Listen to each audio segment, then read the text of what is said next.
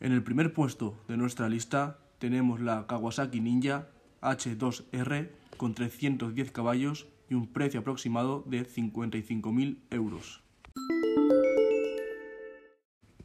En el segundo puesto de nuestra lista tenemos la Aprilia RSV 4 GP de Factory Works con más de 250 caballos y por un precio aproximado de 165.000 euros.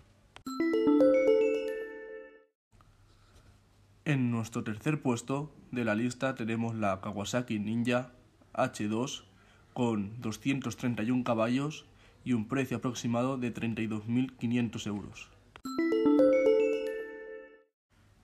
En el cuarto puesto de nuestra lista tenemos la Tamburini T12 Massimo con 230 caballos y un precio aproximado de 300.000 euros.